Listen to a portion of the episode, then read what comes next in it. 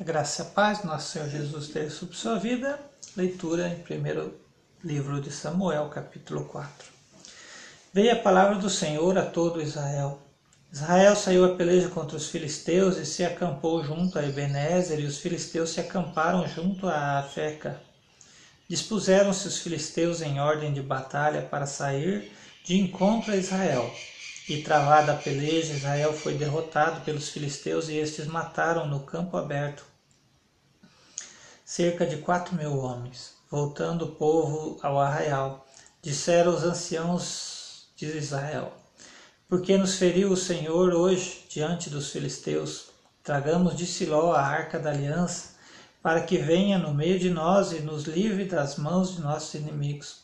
Mandou, pois, o povo trazer de Siló a arca do Senhor dos exércitos, entronizado entre os querubins, e dois, os dois filhos de Eli, Ofini e Finéias. Estavam ali com a arca da aliança de Deus. Sucedeu que, vindo a arca da aliança do Senhor ao arraial, rompeu todo Israel com grandes brados e ressoou a terra. Ouvindo os filisteus a voz do júbilo, é, disseram: Que voz de grande júbilo é esta no arraial dos hebreus? E então souberam que a arca do Senhor era vinda ao arraial. E se atemorizaram os filisteus e disseram: Os deuses vieram ao arraial e disseram, diziam mais: Ai de nós, que tal jamais sucedeu antes. Ai de nós, que nos livrará das mãos destes grandiosos deuses. São os deuses que feriram os egípcios com toda sorte de praga no deserto. Sedes Sede fortes os filisteus, portai-vos varonilmente, para que não venhais a ser escravos dos hebreus, como eles serviram a serviram, como eles serviram a vós outros. Portai-vos varonilmente e pelejai. Então pelejaram os filisteus, Israel foi derrotado, e cada um fugiu para a sua tenda. Foi grande a derrota, pois foram mortos de Israel trinta mil homens de pé foi tomada a arca de Deus e mortos os filhos de Eli, Ofini e Finéias. E então correu um homem de Benjamim, saindo das fileiras, e no mesmo dia chegou a Siló. Trazia rasgadas as vestes e a terra sobre a cabeça, e terra sobre a cabeça.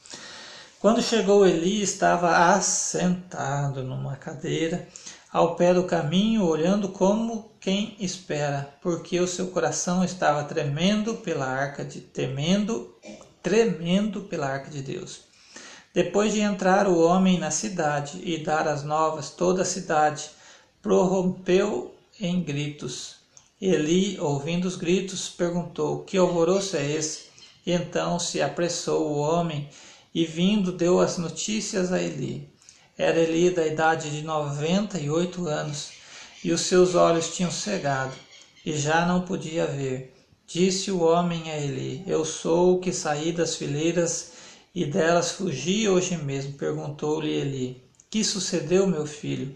Então respondeu o que dizia as novas e disse: Israel fugiu de diante dos filisteus, houve grande morticínio e entre o povo e também os teus filhos, Ofini e Finés, foram mortos.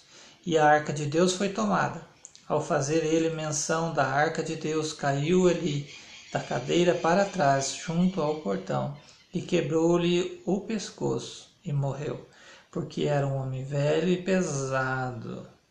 E havia ele julgado a Israel que quarenta anos.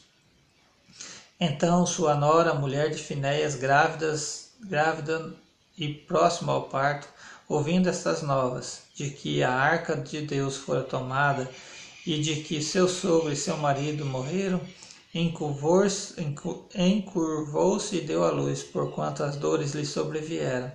Ao expirar, disseram as mulheres que assistiam: Não temas, pois teve um filho. Ela, porém, não respondeu, nem fez caso disso, mas chamou o menino de Icabô, dizendo: foi-se a glória de Israel. Isto ela disse, porque a arca de Deus fora tomada por causa de seu sogro e de seu marido. Falou mais: Foi-se a glória de Israel, pois foi tomada a arca de Deus. E acabou, né? É a palavra usada aqui para dizer que foi-se a glória de Israel. Um dia terrível, né, de destruição, de morte, mas como diz, né, tragédia anunciada. Né? Nós devemos honrar os nossos compromissos diante de Deus, fazer as coisas da maneira como Ele nos direciona, não segundo as nossas vontades ou nossa falta de vontade, né? Deus abençoe sua vida com esta leitura, no nome de Jesus.